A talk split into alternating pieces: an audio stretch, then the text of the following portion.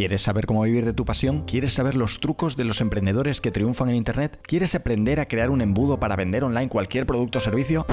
No, este no es otro podcast para llevar un estilo de vida sin jefes y tener altos ingresos. Esto es Bullshit, un podcast para gente como tú que sabes diferenciar lo urgente de lo importante, o no. Episodio 15. Dicen que cuando llegas al 15 ya estás un pasito más cerca del 150. Gran afirmación, rotunda, certera, como dirían en inglés, que siempre es más digno de bullshit, accurate. Antes de comenzar, quiero dar paso a la sección de los miércoles. En realidad no hay ninguna sección de los miércoles, pero mola decir eso. La frase. Dice así, si no estás cometiendo errores, no estás tomando decisiones. Oro en bullshit en los premios Peores Frases del 2019. Seguramente es una frase que pertenece al club de millonarios de hoy y de siempre. En el episodio de hoy vamos, tú y yo, a hablar del que probablemente sea el personaje del momento, el deportista que ha marcado un antes y un después no solo con su talento, sino con sus ojos, la persona con los ojos más amarillos que habita la Tierra actualmente, tanto que, como diría mi compañero Borja, los tiene tan amarillos por haber desafiado al mismísimo Sol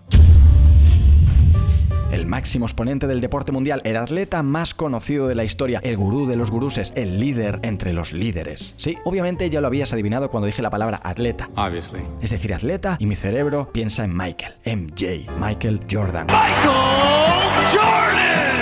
Antes de nada, por favor, que no se me enfade ningún fan. Yo soy muy fan, super fan, super Saiyan nivel 4 de fan.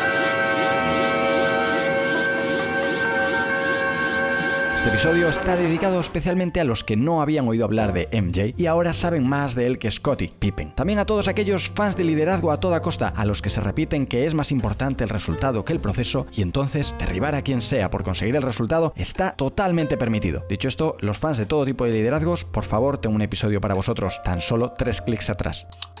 En este episodio he recopilado algunas supuestas lecciones de liderazgo que han sacado algunas webs sobre MJ y que son dignas de este podcast. Un triple de bullshit. La primera dice así, ir siempre más allá.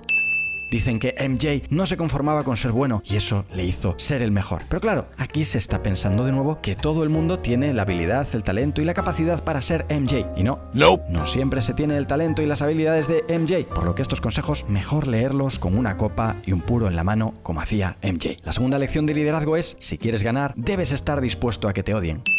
Oye, genial que el foco te lleve directamente a lo que quieres conseguir sin que te importen los demás. Pero cuidado con estos tips. Quizás las lecciones de liderazgo de los años 90 no sean tan geniales hoy, ¿eh? No. Pero vamos, ¿quién soy yo para rebatir las lecciones de liderazgo de MJ? Por otro lado, hablar de ganar como si siempre fuese posible ganar. Pero claro, aquí están los si quieres puedes. Si puedes soñarlo, puedes hacerlo. En fin, mucha gente deprimida por haber seguido estas frases. A este, a este tipo de liderazgo le llamaré liderazgo de cementerio, porque estoy seguro de que puedes ganar sin necesidad de dejar cadáveres por el camino. Bueno, salvo que seas asesino en serie.